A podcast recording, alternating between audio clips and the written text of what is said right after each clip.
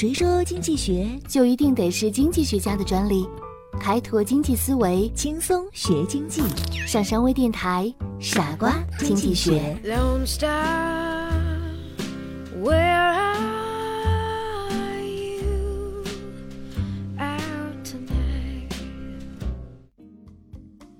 欢迎收听今天的傻瓜经济学，我是上山。今天呢，我们聊一聊威胁与可信度。明朝人邝中从一个小吏被提拔为郎官，那是由于杨士奇、杨溥、杨荣的推荐，使他做了苏州的知州。皇帝呢，也召他到朝堂，授予他不用等待上奏，自行处置事务的权利。话说他到了苏州，管事的人呈上来公事案卷，他也不问这个夏吏对这个事情处理的是否得当，便判了一个可以。这样，这些夏吏们便开始藐视他，认为他没有什么能力。通判赵某呢，也千方百计的欺凌他，可他呢，也只是嗯嗯而已。一个月以后，矿中令手下人准备好香烛，把掌管礼仪的李生也叫来，所属官员呢也全都来了。矿中对大家说：“有一封皇帝的诏书，没有来得及向大家宣布，今天呢。”就来宣布这道诏谕。当官员们听到诏书中有所属官员如做不法之事，况中有权自己直接捉拿审问这一句话的时候，全都震惊了。宣读诏书的礼仪结束之后，况中升堂，招来了赵某，依照赵某的罪行，严厉处罚了他。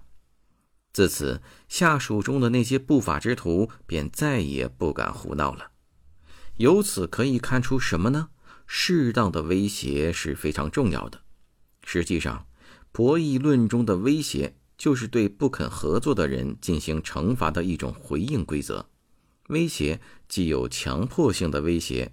比如恐怖分子劫持一架飞机，确立的回应规则是：假如他的要求得不到满足，全体乘客都将死于非命。一般而言，威胁都是在策略选择之前做出的，因此在受到对方的威胁时，首先必须考虑可信度的问题。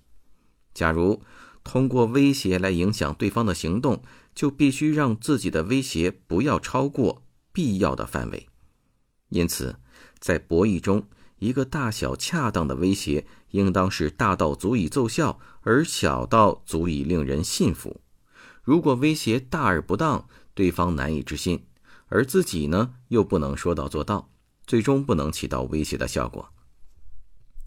博弈的参与者发出威胁的时候，首先可能认为威胁必须达到足以吓阻或者强迫对方的地步，接下来才考虑可信度。即让对方相信，假如他不肯从命，一定会受到相应的损失或惩罚；假如对方知道反抗的下场，并且感到害怕，他就会乖乖的顺从。但是，人们往往不会遇到这种理想状况。首先，发出威胁的行动本身就可能代价不菲；其次，一个大而不当的威胁，即便当真实践了，也可能产生相反的作用。因此，可以说，发出有效的威胁。必须具备非凡的智慧。威胁的首要选择是能奏效的、最小而又最恰当的那种，不能使其过大而失去可信度。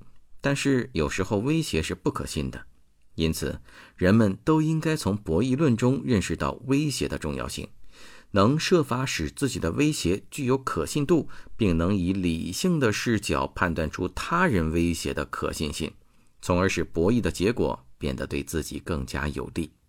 什么是动态博弈呢？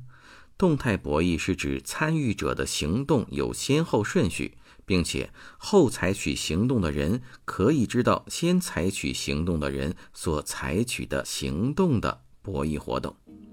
以上就是本期的全部内容，感谢你的收听，我们下期节目再见。